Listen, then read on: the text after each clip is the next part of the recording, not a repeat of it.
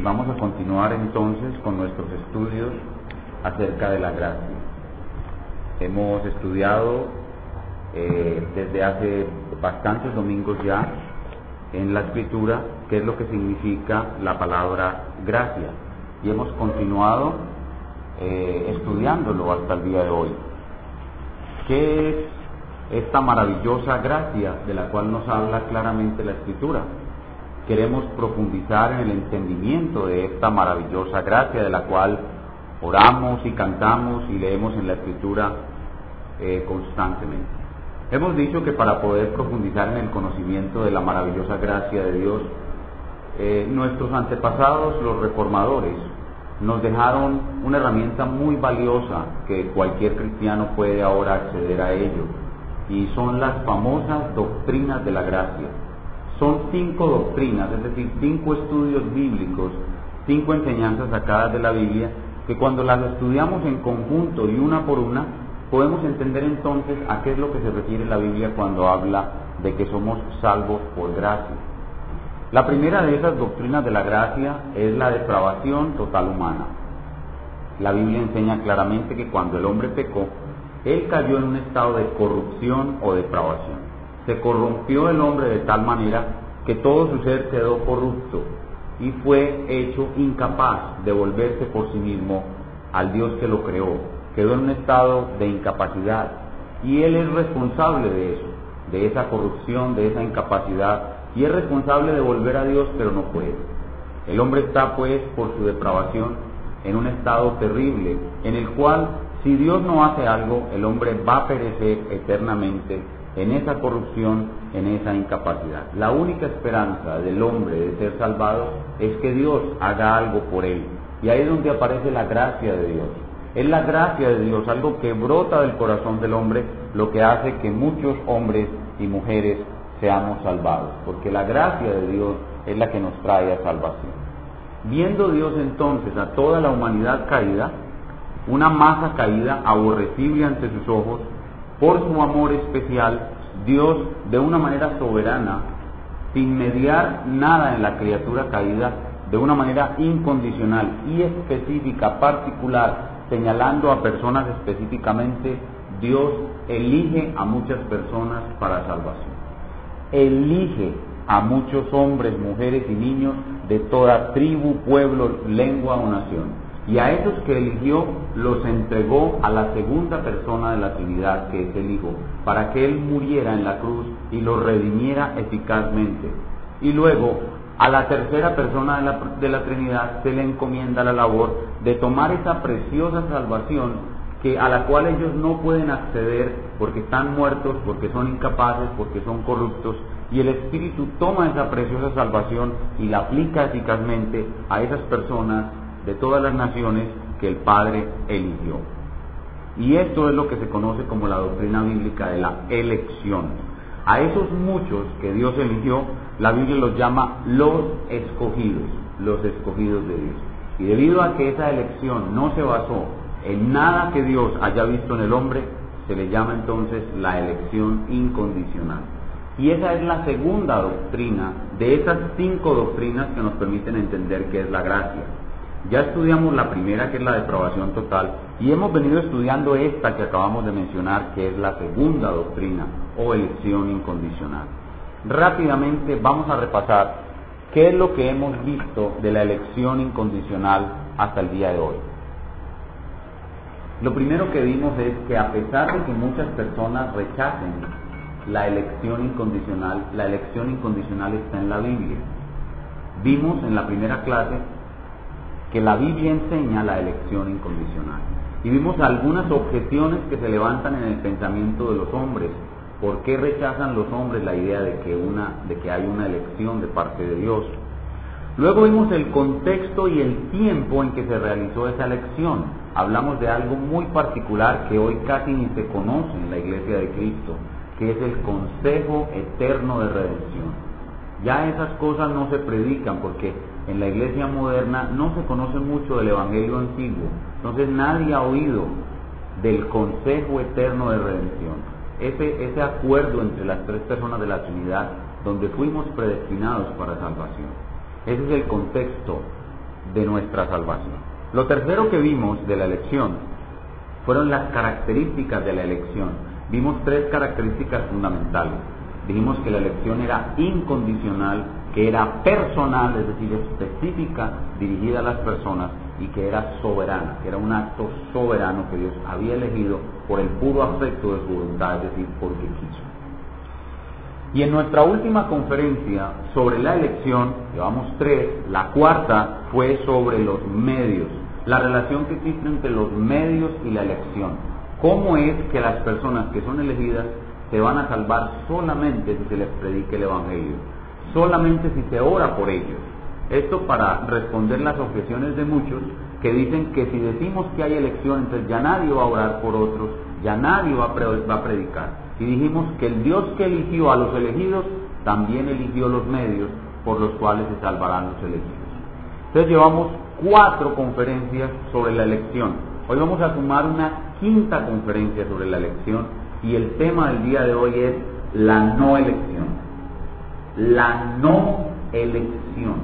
Lo que vamos a estudiar en el día de hoy es la no elección. Ya estudiamos que la Biblia enseña la elección, el contexto de la elección, las características de la elección, los medios y la elección, y ahora la no elección, la no elección. ¿Y qué vamos a ver de la no elección? Vamos a ver básicamente cuatro cosas. Primero vamos a dar una definición, vamos a, definir la no elección, qué es la no elección. En segundo lugar vamos a dar la base bíblica, vamos a sustentar lo que estamos diciendo con la Biblia. En tercer lugar vamos a hacer notar la diferencia fundamental con la elección. Hay una diferencia muy especial entre la no elección y la elección. Entonces vamos a hacer notar la diferencia fundamental con la elección, es decir, entre la no elección y la elección para terminar en un cuarto punto con conclusiones y aplicaciones. Comencemos entonces dando una definición de la no elección. ¿Qué es la no elección? La no elección es el acto eterno de Dios por medio del cual Él determinó pasar por alto a muchos. Si hay una elección de algunos, los que no fueron elegidos, pues fueron eso, no elegidos. Por eso hablamos de la no elección. Es un acto eterno de Dios por medio del cual Dios determinó pasar por alto a muchos pecadores, negándoles las operaciones de su gracia especial. Dios determinó pasar por alto a muchos pecadores, negándoles las operaciones de su gracia especial. Y decide castigarlos por causa de sus pecados, les niega las operaciones de su gracia especial, ellos no tienen derecho a ellas, ellos no pueden exigir que se las den porque ellos han caído en pecado. Dios se las niega, se las da a unos y a ellos no, les niega las operaciones de su gracia especial y decide castigarlos por causa de sus pecados para manifestación de su gloriosa justicia. Voy a repetir toda la definición. La no elección es el acto eterno de Dios por medio del cual determinó pasar por alto a muchos pecadores, negándole las operaciones de su gracia especial y decide castigarlos por causa de sus pecados para manifestación de su gloriosa justicia. Es una definición tomada del libro de teología, pero que es extremadamente bíblica, como vamos a ver enseguida. Cuando damos esta definición acerca de la no elección, noten ustedes, hermanos amados, que la definición contiene dos cosas. La no elección contiene dos cosas. En primer, en primer lugar, tiene el acto de pasar por alto. La no elección es en primer lugar un pasar por alto. En esta escena que, hemos, que citamos tan frecuentemente el hermano Barry y yo cuando estamos orando, que decimos que Dios nos vio en nuestra inmundicia tirados en el suelo, pasó al lado de nosotros y nos dijo vive, pues a otros no les dijo nada. A otros no les dijo nada, los dejó ahí. Los pasó por alto.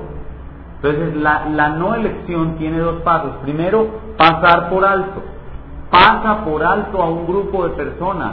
Les niega la gracia salvadora. Miren, Dios está lleno en su corazón de gracia. Sin embargo, de una manera soberana, Él ve la masa caída y a unos decide dárselos y a otros los pasa por alto. Es decir, no se las da. A unos les dice vive y a otros no les dice nada, los pasa por alto. Entonces la elección tiene dos cosas. Primero es un pasar por alto y segundo es un dejarlo en su justa condenación. Primero pasa por alto a la persona y segundo lo deja, lo deja en su justa condenación. ¿Sí? Lo deja en su justa, justa condenación. Son dos cosas, pasar por alto y dejarlo en su justa condenación. Eso es la no elección. Ahora, como ustedes pueden ver, las definiciones pueden ser largas, tediosas y difíciles de entender. Entonces los teólogos y en todas las ramas del saber, los que aprenden la rama, alguna rama del saber, acuñan términos que nos eviten tener que repetir toda una definición. ¿Qué es un término técnico? Que lo usan todas las ramas del saber. Un término técnico es una forma de cápsula para nosotros poder entender todo un concepto sin tener que repetir tantas cosas.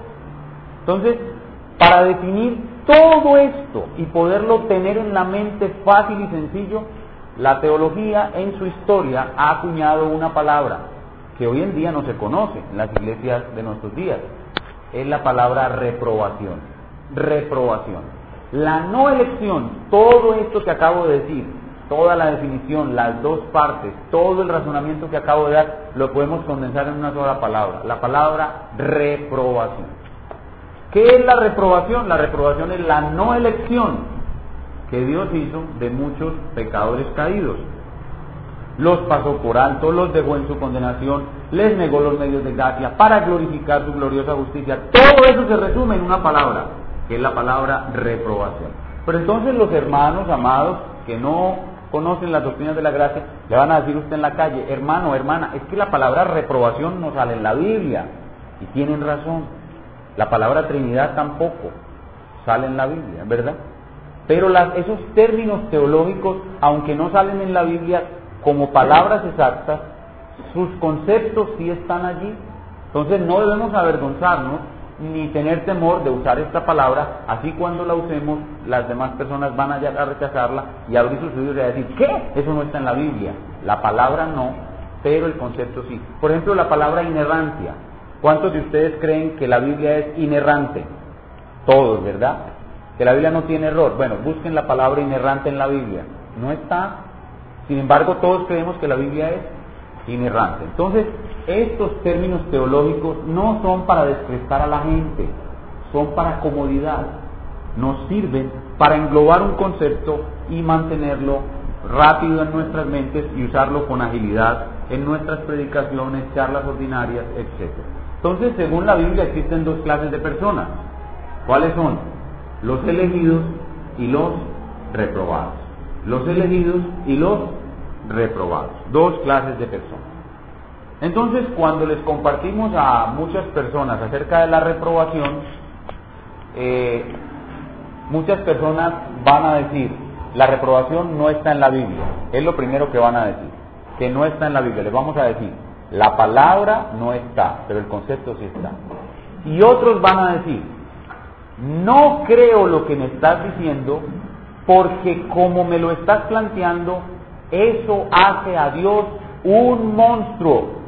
Mucha gente cree, cuando escucha estas cosas, que esta doctrina presenta a Dios como si fuera un monstruo, un monstruo que creó a muchos simplemente para satisfacer sus placeres de condenarlos y de vaciar su ira sobre ellos.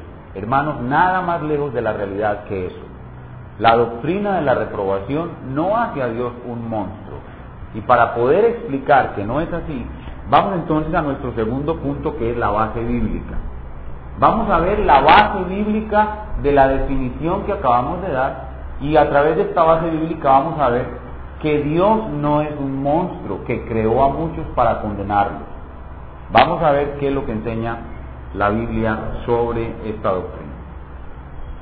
Cuando hablamos de la base bíblica tenemos que hacer un ejercicio de búsqueda progresiva. En todas las doctrinas tenemos que hacer un ejercicio de búsqueda progresiva.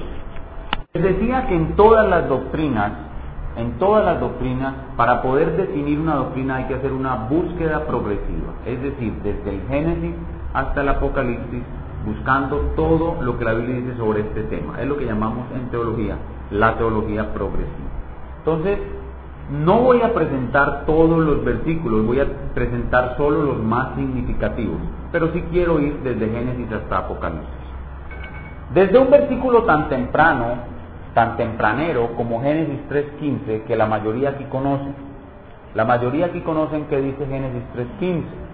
Dice, pondré enemistad entre ti, le dice Dios a la serpiente, y entre, su, y entre tu descendencia. Pondré enemistad entre ti y la serpiente, entre la serpiente y la mujer, entre tu descendencia, es decir, la descendencia de la mujer y la descendencia de la serpiente. Esta te herirá en la cabeza y tú le herirás en el talón. Esta, esta porción bíblica, que es una promesa, ya comienza a mostrarnos de una manera general lo que es la reprobación. ¿Por qué? Porque según este pasaje, según Génesis 3.15, allí van a haber dos clases de seres humanos que siempre van a estar en enemistad. Hay una enemistad permanente entre la descendencia de la mujer y la descendencia de la serpiente. Eso indica que la enemistad exige, la enemistad permanente que hay entre esos dos grupos, exige que va a haber un grupo siempre en oposición al otro y que va a haber un grupo que nunca va a conocer a Dios y va a haber un grupo que siempre van a ser hijos del diablo. El pasaje lo que dice es hay dos clases de hijos, los hijos de Dios y los hijos del diablo. Y van a ser así hasta el final. Entonces, desde un pasaje tan tempranero como Génesis 3.15, ya comienza a vislumbrarse la doctrina de la reprobación. Ahora, no estoy diciendo que Génesis 3.15 enseñe claramente la reprobación. Lo vamos a ver enseguida claramente. Pero ya desde Génesis 3.15 se comienza a ver algo que insinúa la reprobación. Y es que siempre van a haber hijos del diablo. Siempre van a haber enemigos de los hijos de Dios. Cuando seguimos avanzando en la escritura nos encontramos el nacimiento de unos gemelos, Jacob y Esaú, y a la mamá se les dice, le dice, el mayor servirá al menor. Pero un profeta posteriormente nos dice que detrás de esas palabras, el mayor servirá al menor, hay una intención más profunda de Dios, la cual es a Jacob amé y a Esaú aborrecí. Ahí vemos que hay dos clases de personas, unas a quienes Dios ama y otras a quienes Dios aborrece. Pero si seguimos avanzando en la historia del Génesis, encontramos un personaje como el faraón. Llegamos al faraón, y el faraón es un personaje muy peculiar. Es un, señor de corazón duro, a quien Dios endurece y deja fijo su corazón en esa dureza. Y a pesar de que ese hombre ve los más grandes milagros de Dios, nunca se puede convertir, porque su corazón está duro y Dios lo endureció más aún. Ciertamente el Nuevo Testamento nos enseña que el faraón es el prototipo de los reprobados es el personaje reprobado por excelencia en toda la Biblia. Entonces vemos Génesis 3.15, vemos a Esaú, vemos el faraón y vemos en el Antiguo Testamento otros, otros indicios. Pero no es hasta el libro de Proverbios donde aparece una señal clara de la reprobación. Vayamos ahora sí a textos más claros. Estos textos que acabo de mencionar son introductorios. Dejan ver que la doctrina de la reprobación es muy antigua aunque solo se presenta más claramente hasta el libro de Proverbios. Vamos a Proverbios capítulo 16, versículo 4. Proverbios 16, 4. Este pasaje ya comienza a hablar de una manera más clara acerca de la reprobación. Proverbios, Proverbios 16, 4 dice, Todas las cosas ha hecho Jehová para sí, y aún al impío para el día malo. Noten lo que dice el pasaje. Todas las cosas significa todo lo que existe, incluido el hombre. La Biblia nos dice en otro lugar que Dios no hizo al hombre malo. La Biblia dice en Eclesiastés 7:29 que Dios hizo al hombre recto y el hombre se corrompió. Cuando Dios permitió que el hombre se corrompió, aún eso que permitió, Dios lo estableció para su gloria. Pero miren el resto del versículo y al impío para el día malo. Eso significa que esos hombres que se convirtieron en impíos fueron reservados para el día malo. fueron preservados impíos para el día malo. ¿Por qué? Porque hay otros impíos que dejan ser impíos. Y cuando llega el día malo, ¿cuál es el día malo en este texto? El día del juicio. No se refiere a días de calamidad, sino al día del juicio. Cuando llega el día malo, hay unos impíos que dejaron de ser impíos. Y hay otros impíos que fueron preservados para el día malo. Esa es una idea ya un poco más clara acerca de la reprobación, no siendo la más clara, pero ya comienza a insinuarse la doctrina de la reprobación. Pasemos definitivamente a donde la flor se abre y donde la reprobación se ve en todo su esplendor, que es en el nuevo pacto. Vayamos a Mateo capítulo 15. En Mateo capítulo 15 comienza nuestro Señor Jesucristo a hablar de esta doctrina bíblica de la reprobación. Mateo 15 y vamos a leer del 11 al 14. Dice Mateo 15 del 11 al 14.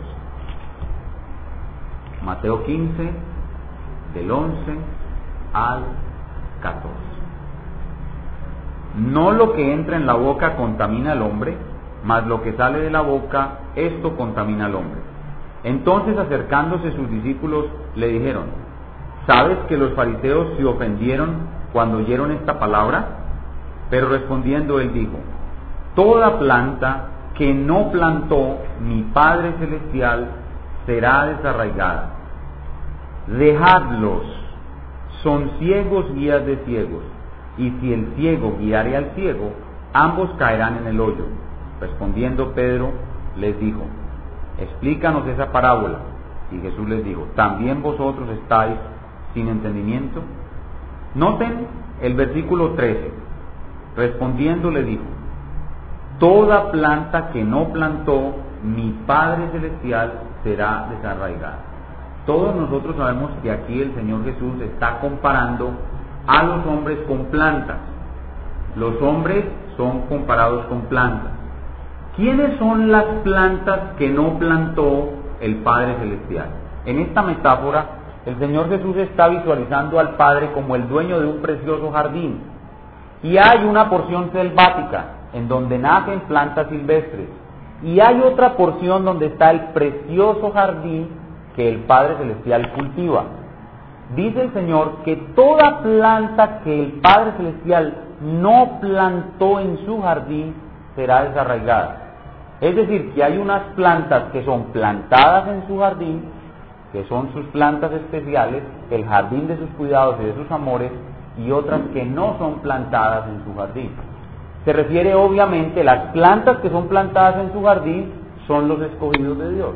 Y las plantas que no son plantadas en su jardín, es decir, aquellas plantas silvestres, aquellas plantas salvajes que el Padre no tomó y plantó en su jardín, dice, serán desarraigadas. Como dice Juan el Bautista, el hacha está puesta a la raíz de los árboles y el árbol que no da buen fruto será cortado y echado en el fuego. Entonces esa palabra desarraigada tiene que ver con la condenación eterna. Pero a continuación él utiliza otra palabra y esta palabra es clave en esta doctrina. Pedro sabe que los fariseos están molestos y le advierte al Señor, Señor, están molestos. Y el Señor dice esta palabra, dejadlos. Esa palabra es clave en la reprobación. Porque cuando el Señor pasó eligiendo qué fue lo que hizo. A unos les dio, les dio vida y a otros los dejó. Entonces esa palabra dejarlos tiene ahí un significado especial. Muestra cuál es la acción de Dios en la reprobación. Es una acción de dejarlos. Por eso decíamos en la definición que es pasarlos por alto y dejarlos en su justa condenación. Entonces allí vemos claramente que las plantas que el Padre plantó son los elegidos y las plantas que él no plantó son los reprobados. ¿Y a dónde irán los reprobados? Un ciego que guía a otro ciego, al hoyo. Y el resto de la Biblia muestra claramente que el hoyo es el infierno. El hoyo es el infierno. El hoyo es un lugar oscuro, como hablábamos ahora en el Salmo 73, unos deslizaderos sin fin. Eso es el infierno, unos deslizaderos por los cuales caemos son como acantilados profundos, abismos profundos, un hoyo profundo en el cual cae, cae, cae sin fin. Entonces las plantas que no plantó el Padre Celestial fueron dejadas. ¿Y a dónde caerán? En el hoyo. Esa es de una manera metafórica la doctrina de la reprobación, pero ahora veámosla de una manera clara, sin metáforas. Lucas capítulo 2. Lucas capítulo 2. En Lucas capítulo 2 es el caso de Simeón. El viejito Simeón conocía la doctrina de la reprobación, oigan, con todo y lo viejito, y conocía la doctrina de la reprobación. Lucas 2.34. El viejito Simeón, cuando vio al niño Jesús, le dijo a, María parte de la obra del Señor Jesús, Lucas 2.24. Y los bendijo Simeón y le dijo a su madre, María, he aquí, este está puesto para caída, otra vez, para caída. ¿Qué estamos diciendo? Caída en esos deslizaderos profundos, para caída y levantamiento de muchos. En la Biblia es muy claro que todo lo que cae va al infierno y todo lo que se levanta va al cielo. En la Biblia se cae al infierno y se asciende al cielo. Entonces miren, el viejito Simeón dice claramente las dos cosas. Hay unos que por Cristo van a ser levantados hasta el cielo y hay otros que al verlo van a tropezar en él y van a caer al más profundo abismo, al más profundo hoyo. Entonces ahí tienen ustedes las dos cosas en Simeón. Pero, ¿cómo es que se manifiesta este hecho de que en unos, de que Cristo es para unos caída o tropiezo, tropiezan y caen, y para otros es levantamiento? Lo vemos cuando se predica el Evangelio. Vayamos a 2 Corintios, capítulo 2. ¿Cómo es que Cristo es para unos caída o tropezadero y para otros es levantamiento glorioso. Segunda Corintios 2, 14. Dice Pablo, segunda Corintios 2, 14. Mas a Dios gracias, el cual nos lleva siempre en triunfo en Cristo Jesús, y por medio de nosotros manifiesta en todo lugar el olor de su conocimiento. Porque para Dios somos grato olor de Cristo en los que se salvan, y miren ahora, y en los que se pierden. O sea, hay unos que cuando escuchan el Evangelio, el Evangelio es olor a Cristo para salvación, pero hay otros que cuando escuchan el Evangelio, el Evangelio de ellos es olor a muerte para perdición. 16. A estos, a los que se pierden, olor de muerte para muerte, y a aquellos, olor de vida para vida. Y para estas cosas, ¿quién es necesario? Noten de nuevo, hay unos que se salvan y otros que se pierden. Ahora, en el capítulo 4, versículos 3 y 4. Dicen, dice Pablo, pero si nuestro evangelio está encubierto, entre los que se pierden está encubierto, en los cuales el Dios de este siglo, según el entendimiento de los incrédulos, para que no les resplandezca la luz del evangelio de la gloria de Cristo, el cual es la imagen de Dios. Entonces noten cómo la Biblia va desarrollando alrededor de esos dos grupos de personas dos ideas básicas. Unos son unos con Cristo tropiezan y caen, y otros con Cristo son levantados. Esos son los elegidos y los que tropiezan y caen son las plantas que no plantó el Padre, las cuales son reprobadas. Ahora dejemos las plantas a un lado y utilicemos otra metáfora de nuestro Señor, las ovejas. Juan capítulo 10. No podemos evitar el lenguaje metafórico porque nuestro Señor rara vez habló claramente, Él siempre habló habló por metáforas. Pasemos de las plantas que no plantó a las ovejas. Juan 10, 24. Juan 10, 24. De nuevo está disputando con los fariseos. Juan 10, 24. Y le rodearon los judíos y le dijeron, ¿hasta cuándo nos turbarás el alma? Si tú eres el Cristo, dínoslo abiertamente. Jesús le respondió, os lo he dicho y no creéis. Las obras que yo hago en nombre de mi Padre, ellas dan testimonio de mí. Pero vosotros no creéis, porque no sois de mis ovejas, como os he dicho. ¿Por qué era que estos judíos fariseos no podían creer? Porque ellos no eran de sus ovejas. ¿Cuál era la razón de su incredulidad? Que ellos no eran de sus ovejas. El hombre no es oveja de Dios porque no cree. El hombre no cree porque no es oveja de Dios. Suena como un trabalenguas, pero eso es lo que enseña la Escritura. Uno no cree es porque no es oveja de Dios. Es decir, que, volviendo a la metáfora de nuestro Señor, en el consejo eterno de redención, el Señor cogió a unos como ovejas y a otros como cabras. Ovejas y cabras. De hecho, en el día del juicio final, dice Mateo 25, a su derecha pondrá las ovejas y a su izquierda pondrá las cabras. Entonces, ovejas y cabras. Plantas que plantó y plantas que no plantó. Todo ese lenguaje habla de lo mismo, de la doctrina bíblica de la reprobación. Vayamos a otro texto que es el más claro de todos, Romanos 9:22. Romanos 9:22. Recuerden qué estamos haciendo. Estamos haciendo una búsqueda progresiva de la doctrina por toda la Biblia. Romanos 9:22. Este es el pasaje estrella, este es el pasaje más importante de todos porque es el más claro. No habla en lenguaje metafórico, habla en lenguaje directo. Romanos 9:22 dice, y que si Dios, queriendo mostrar su ira y hacer notorio su poder, soportó con mucha paciencia los vasos de ira preparados para destrucción. Vasos de ira preparados, noten, los dejó, los pasó por alto y los dejó, o sea, los dejó listos, los dejó preparados para destrucción versículo 23, y para hacer notorias las riquezas de su gloria, las mostró para con los vasos de misericordia que él preparó de antemano para gloria. Entonces noten, las plantas que plantó y las que no plantó, las ovejas que escogió y los cabritos que no escogió, los vasos de ira y los vasos de misericordia. Ese lenguaje habla todo de la reprobación, la elección y la reprobación.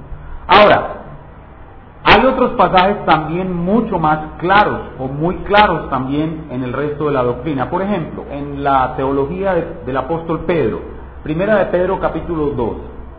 Primera de Pedro capítulo 2.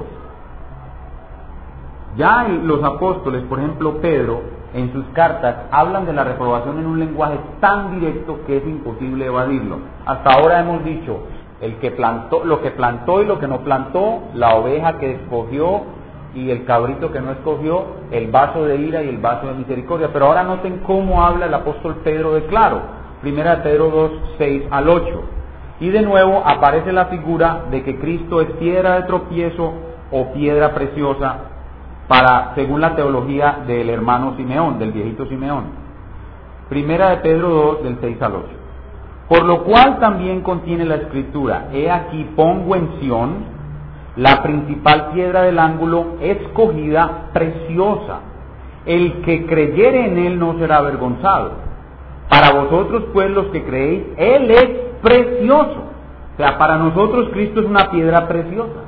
Pero para los que no creen, la piedra que nos que los edificadores desecharon ha venido a ser cabeza del ángulo y piedra de tropiezo y roca que hace caer. Hasta ahí todo bien. Pero miren el comentario de Pedro.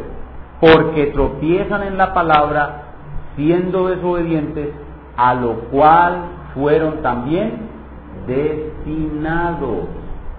Esa es la reprobación.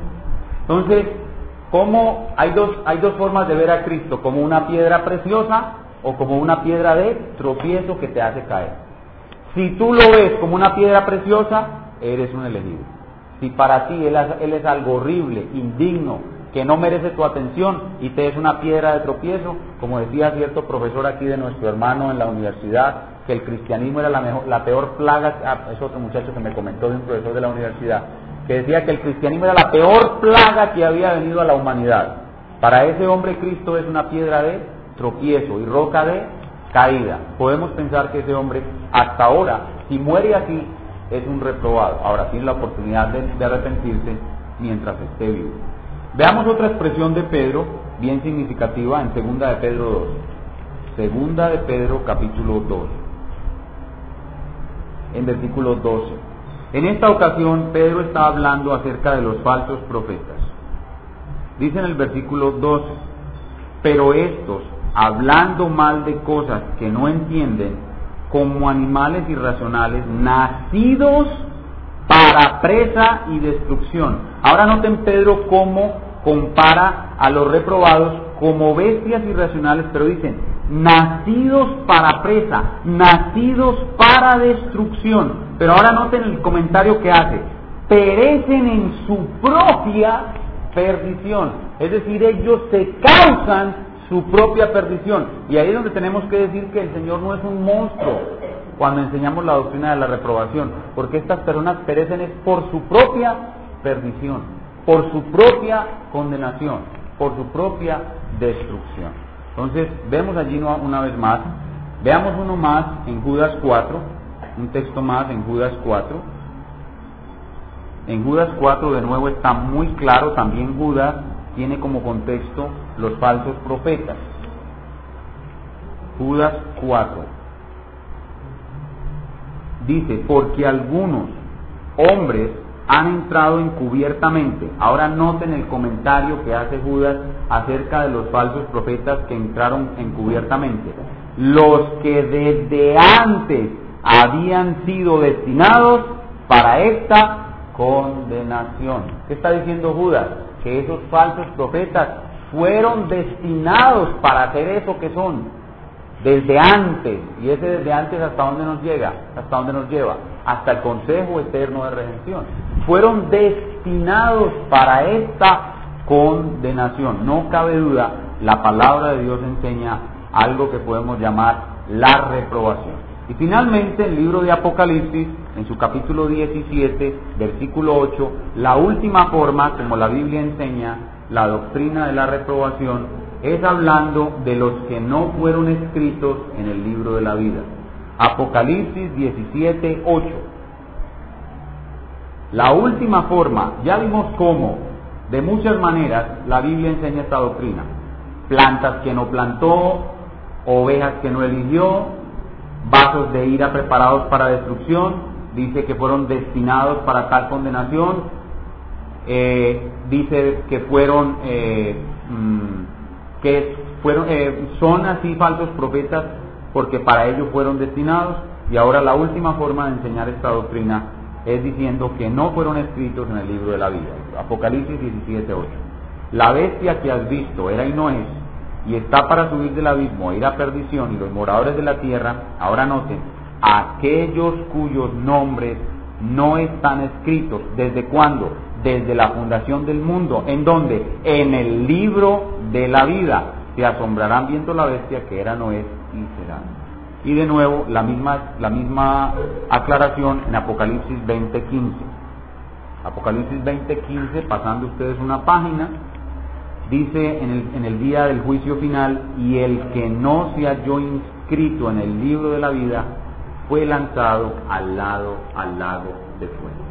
Entonces, en nuestro segundo punto, ¿qué hemos enseñado? Hemos enseñado que la Biblia enseña claramente y abundantemente la doctrina bíblica de la reprobación. La Biblia habla de hombres que no fueron escritos en el libro de la vida desde antes de la fundación del mundo, habla de falsos profetas que fueron destinados para eso, habla de vasos de ira y de vasos de misericordia, habla de ovejas que no fueron elegidas, habla de, unos que caen cuando ven a Cristo, otros que se levantan cuando ven a Cristo, habla de ovejas que, eh, perdón, de plantas que no plantó el Padre Celestial y habla de impíos que fueron reservados para el día malo. Hermanos, todo eso es la doctrina bíblica de la reprobación. Entonces, segundo punto, la Biblia enseña claramente la doctrina bíblica de la reprobación. He citado más o menos unos 10 versículos, en total pueden ser entre 15 y 18 versículos, pero son todos muy claros y muy coherentes, de tal manera que podemos decir que la Biblia enseña claramente la doctrina bíblica de la reprobación. Ahora, en tercer lugar, debemos hacer notar una diferencia fundamental entre la elección y la reprobación. Debemos hacer notar una diferencia fundamental entre la elección y la reprobación. ¿Cuál es esa diferencia fundamental? Ustedes tal vez lo notaron en todas las expresiones bíblicas que usamos, que leímos en nuestros textos.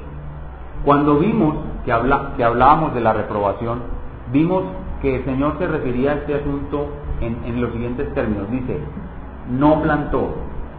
Dice, dejadlos.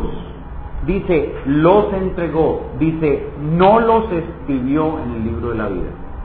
todas esas expresiones son pasivas. Todas esas expresiones son pasivas. Cuando dice no plantó, cuando dice dejadlos, cuando dice los entregó, cuando dice no los escribió, todas esas expresiones son pasivas. ¿Eso qué significa? Significa que Dios no es un agente activo en la condenación de los no elegidos. Dios no es el agente activo que va deliberadamente y ciega a la persona, va y deliberadamente le quita a la persona lo que él merece. No, Dios simplemente lo deja. Él es pasivo. Él deja a la persona.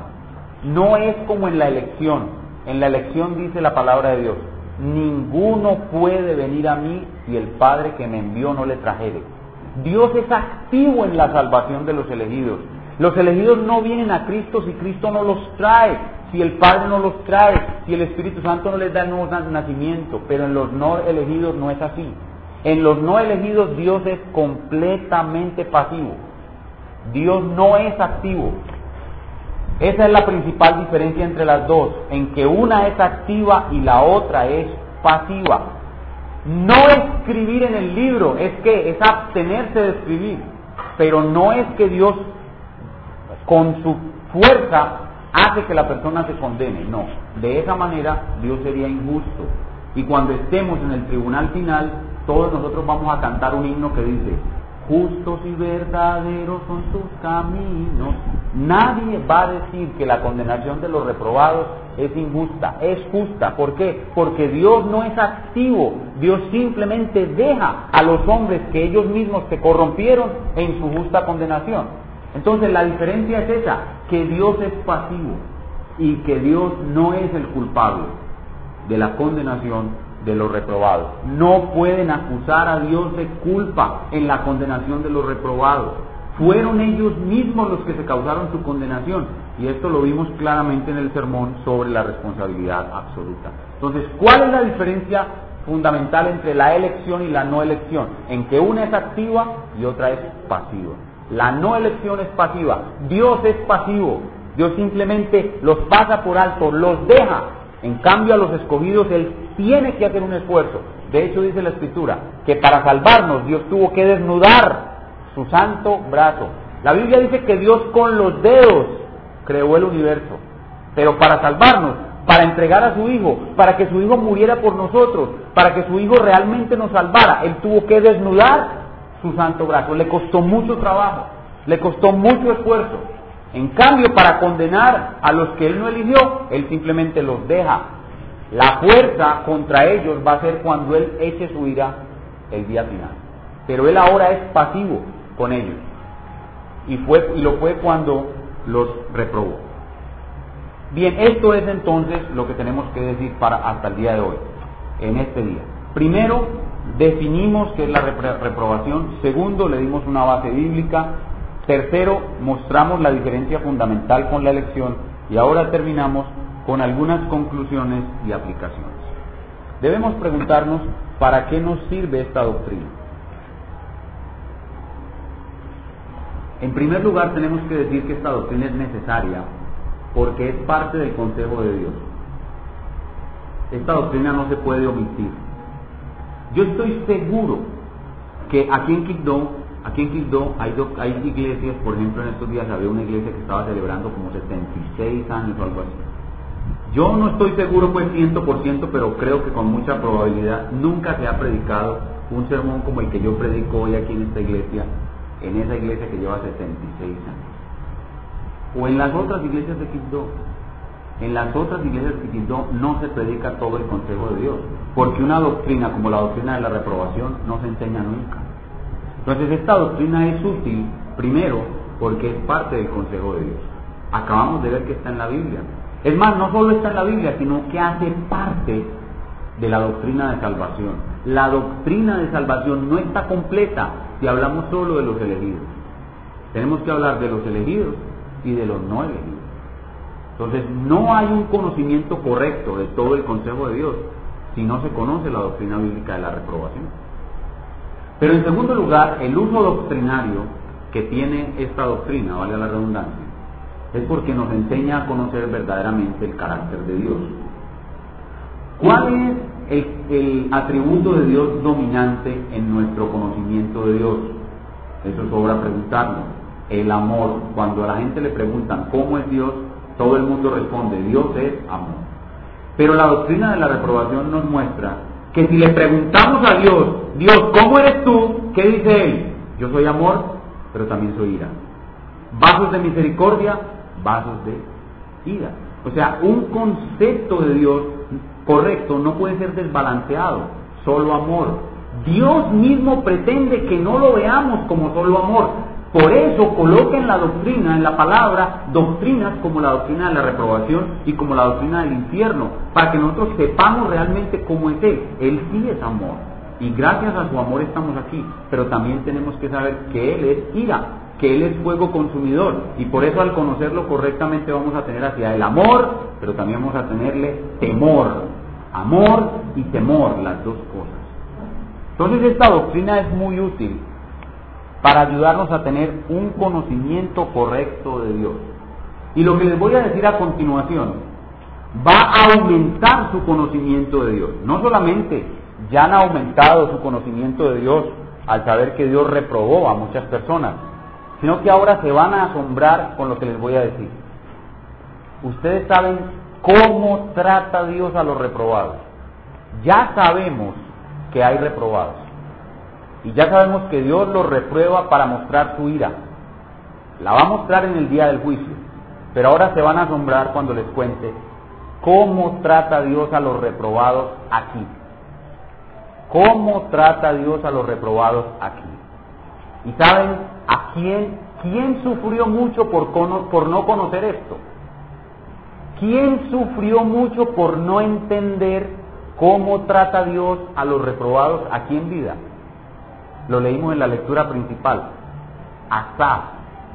Asaf sufrió mucho porque él no entiende o no entendía cómo es que trata Dios a los reprobados aquí. Oigan bien, las personas reprobadas en este mundo viven en abundancia. Podríamos decir que muchos de ellos son ricos. Y entonces este salmista veía a sus vecinos gordotes, dice que se le salían los ojos de gordura. Y él decía, bueno, ¿y yo para qué he limpiado mi camino? ¿Para qué he andado en inocencia? Y dice que esto fue un duro trabajo para él.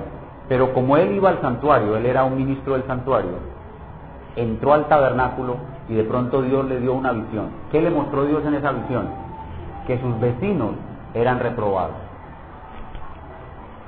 Dice, hasta que entendí el final de ellos. Otro ejemplo, en la parábola del rico y Lázaro, ¿quién era el reprobado? ¿El rico o Lázaro? El rico. ¿Y cómo vivió el rico? Pues como rico. ¿Y el pobre Lázaro? Como pobre.